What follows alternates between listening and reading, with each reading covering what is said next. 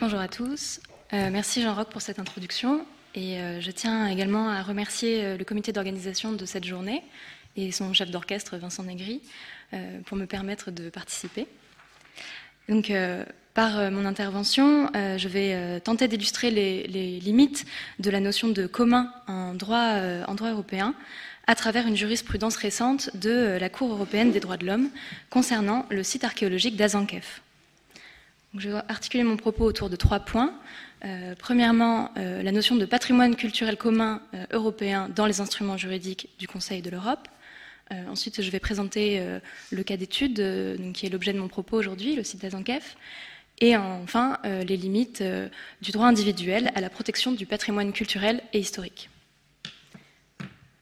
Alors, l'idée qu'il existe des biens dont euh, la conservation euh, et la protection seraient le fruit d'un intérêt euh, commun et présente à l'échelle européenne.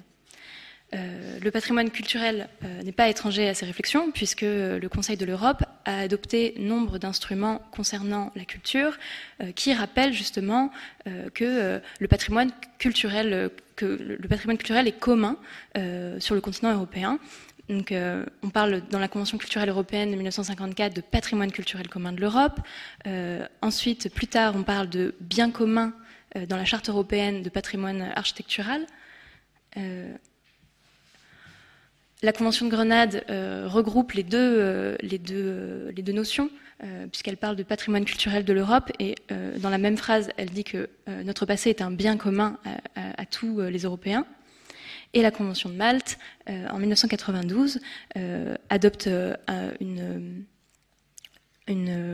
un terme un petit peu différent, puisqu'elle dit que le patrimoine archéologique est source de la mémoire collective européenne.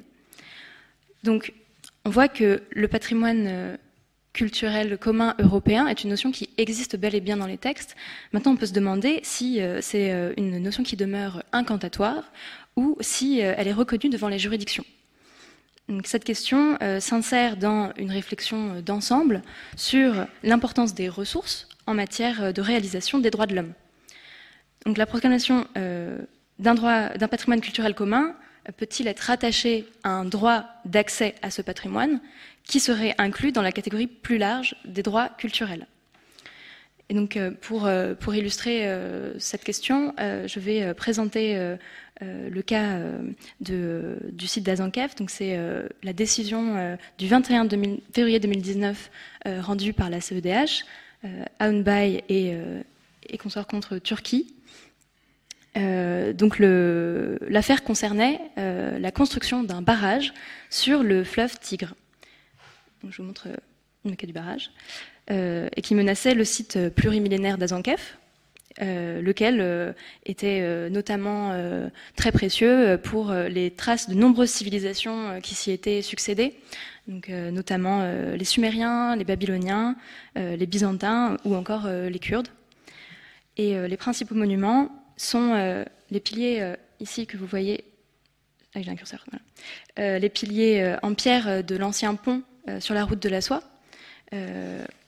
les mosquées euh, qui ont été bâties euh, à l'époque médiévale et dont certaines conservent encore euh, leurs minarets et leurs mirables, la citadelle ici, qui date du XIIe siècle, des mausolées et des grottes troglodytes.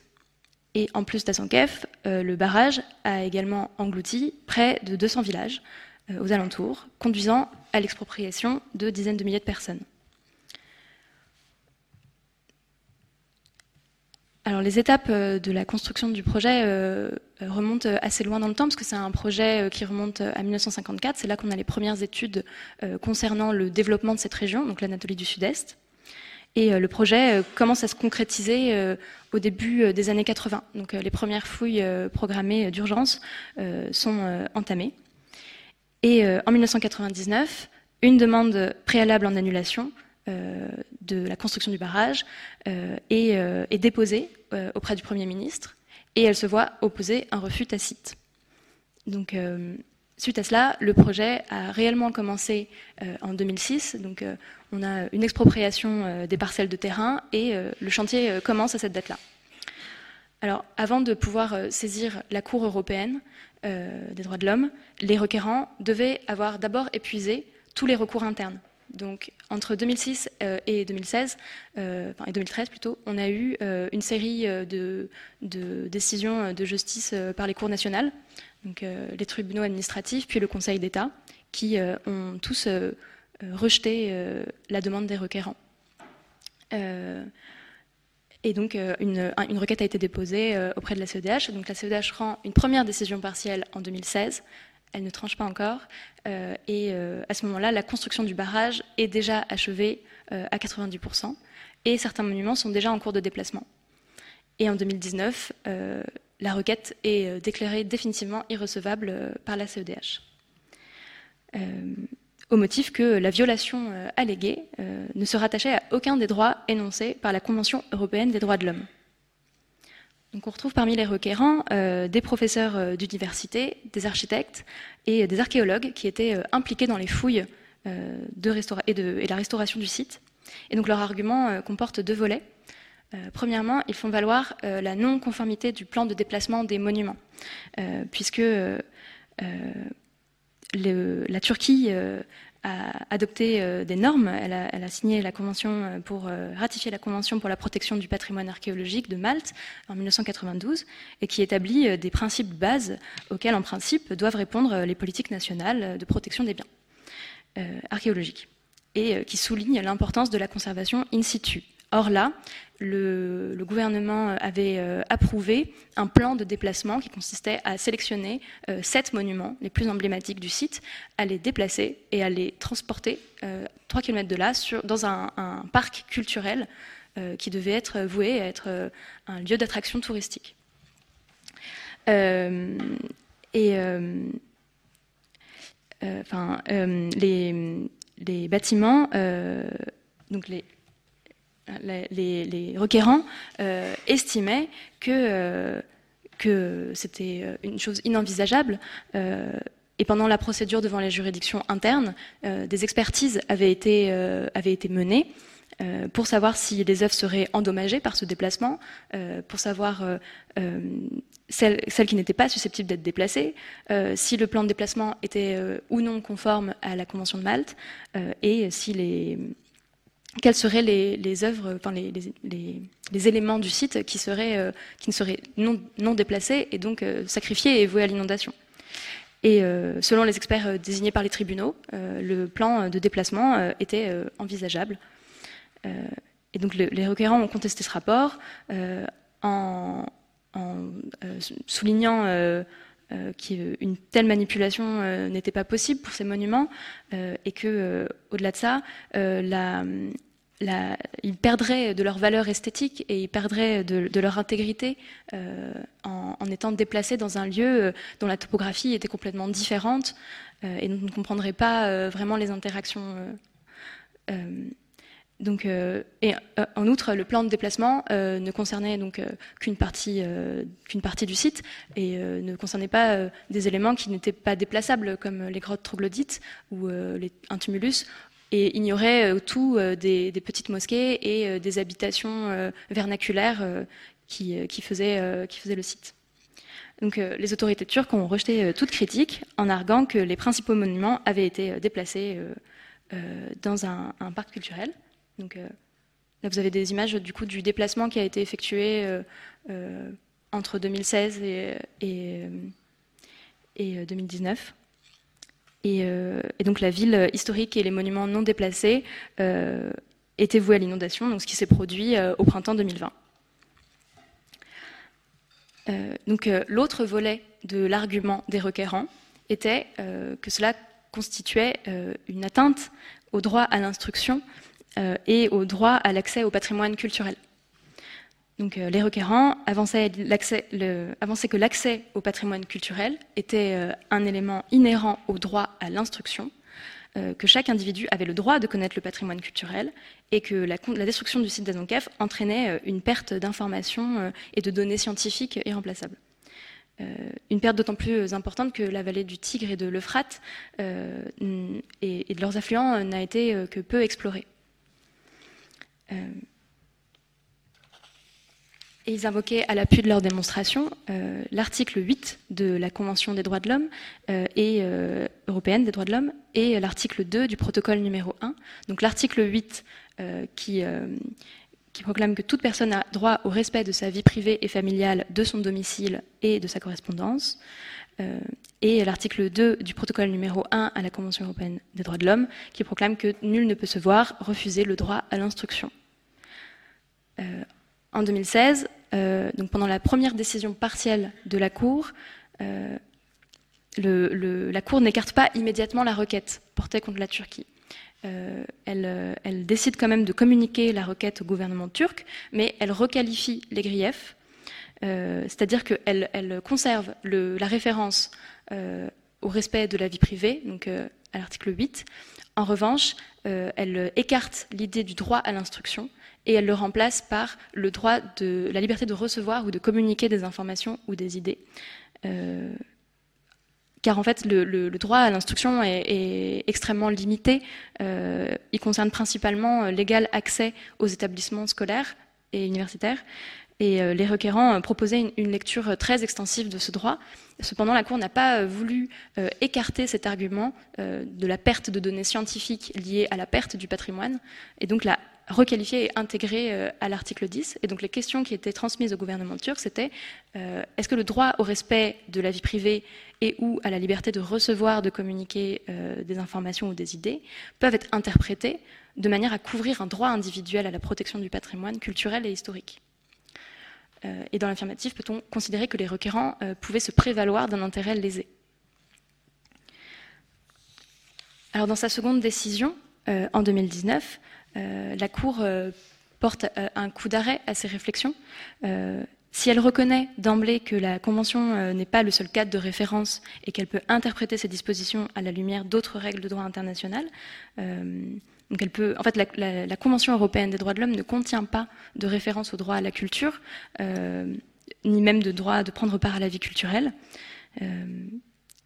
mais, la jurisprudence de la CEDH est riche d'exemples où, euh, les, libertés qui ont été euh, proclamées dans la Convention ont été interprétées de manière très extensive euh, pour pouvoir intégrer des questions touchant à la culture et au droit culturel. Cependant, elle énonce que, que cette reconnaissance se limite aux minorités et aux peuples autochtones.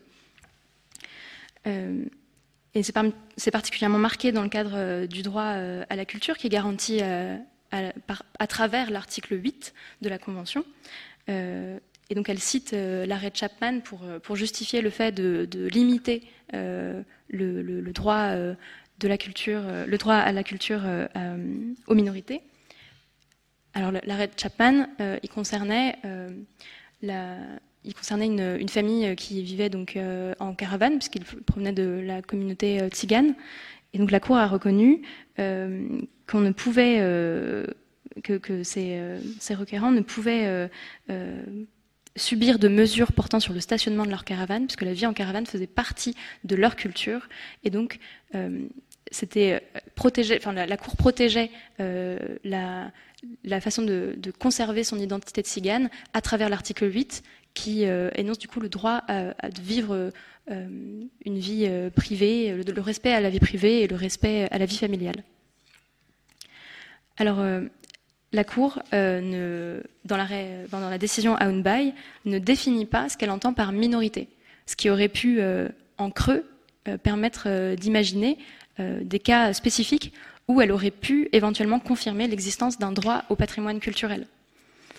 alors un élément de piste, c'est un autre arrêt de 2009 où euh, on a une définition par la Cour de la notion d'origine ethnique, qui ne se superpose pas totalement à celle de minorité, mais qui peut donner déjà des éléments de réponse. Euh, et donc la CEDH euh, estime que l'origine ethnique se définit par une communauté de nationalité, de foi religieuse, de langue, d'origine culturelle et traditionnelle et de milieu de vie. Donc on voit que à travers l'arrêt Aounbay, la décision Aounbay, pardon, euh, la, CEDH a interprété euh, strictement les limites qui étaient accordées au droit culturel pour interpréter le droit d'accès au patrimoine culturel. Pourtant, euh, à plusieurs reprises, la Cour a consacré le concept de patrimoine commun et le droit d'accès à ce patrimoine commun. Donc par exemple l'arrêt Agdas contre Turquie en 2010, la Cour avait condamné la Turquie pour avoir procédé à une saisie des exemplaires traduits en turc du roman Les 11 000 verges de Guillaume Apollinaire et pour avoir condamné pénalement l'éditeur du livre. Et la Cour a reconnu l'existence d'un patrimoine littéraire commun européen, donc un, socle qui était défini par des critères objectifs, donc par les, critères de, notoriété de l'auteur, euh, du prestige de l'édition euh, dans laquelle il était édité, euh, et, son rayonnement international. Et elle a estimé que aucun pays ne pouvait contraindre, que le, le, public ne pouvait pas être privé de l'accès aux œuvres qui appartenaient à ce patrimoine qu'elle définissait ex nihilo. Euh, et donc on peut se demander pourquoi est-ce que la Cour s'est empêchée d'étirer cette notion euh, de patrimoine commun européen euh, à, par exemple, au site archéologique.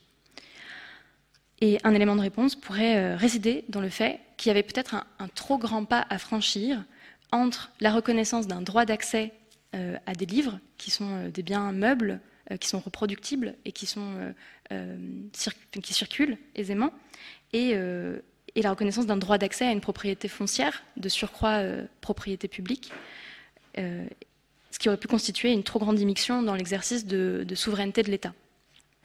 Et donc cette reconnaissance euh, n'entraînait pas le même degré d'exigence.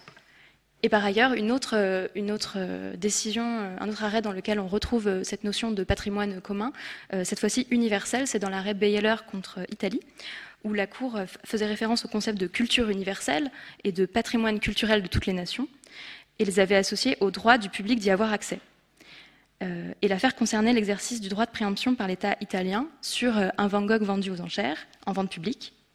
Et la Cour avait reconnu comme légitime la préemption de cette œuvre par l'État italien, qui était une mesure reconnue comme la, solution la plus apte à garantir une large accessibilité de l'œuvre au bénéfice du public. Donc on voit que la notion de patrimoine universel, dans ce cas, euh, se retourne en fait contre les requérants qui invoquaient une violation de leur droit de propriété euh, au profit de l'État, qui est légitimé, lui, par euh, un intérêt universel. Mais il n'existe pas d'action inverse. Dans la, décision Aounbay, la notion de patrimoine universel ne pouvait être opposée à l'État. Donc on peut se demander si ce concept n'est pas asymétrique. Et donc en conclusion, euh, je dirais que arrêt, cette décision nous euh, met face à une, double fragmentation. Euh, d'une part, le droit d'accès à la culture, et donc par ricochet, celui d'accès au patrimoine, qui est limité aux seules minorités et aux peuples autochtones. Et d'autre part, de la notion de patrimoine culturel commun européen, qui est restreint seulement à certains secteurs culturels, donc dans l'exemple de l'arrêt Agdas, à la littérature. Et donc cette décision démontre euh, et aussi prolongée euh, par euh, d'autres réflexions, notamment la, convention, la convention de Faro sur la valeur du patrimoine culturel pour la société en 2005 reconnaît explicitement que le droit au patrimoine culturel est un élément du droit de participer à la vie culturelle, tel que défini dans la Déclaration universelle des droits de l'homme. Euh, la euh, Turquie ne l'avait pas ratifié à l'époque des faits, mais on peut se demander si euh, cela aurait véritablement pu changer l'issue de la décision, car les droits culturels restent tout de même assez limités aux minorités. Donc on peut se demander si par capillarité, la Convention de Faro aurait pu faire basculer la décision à Unbai. Je vous remercie.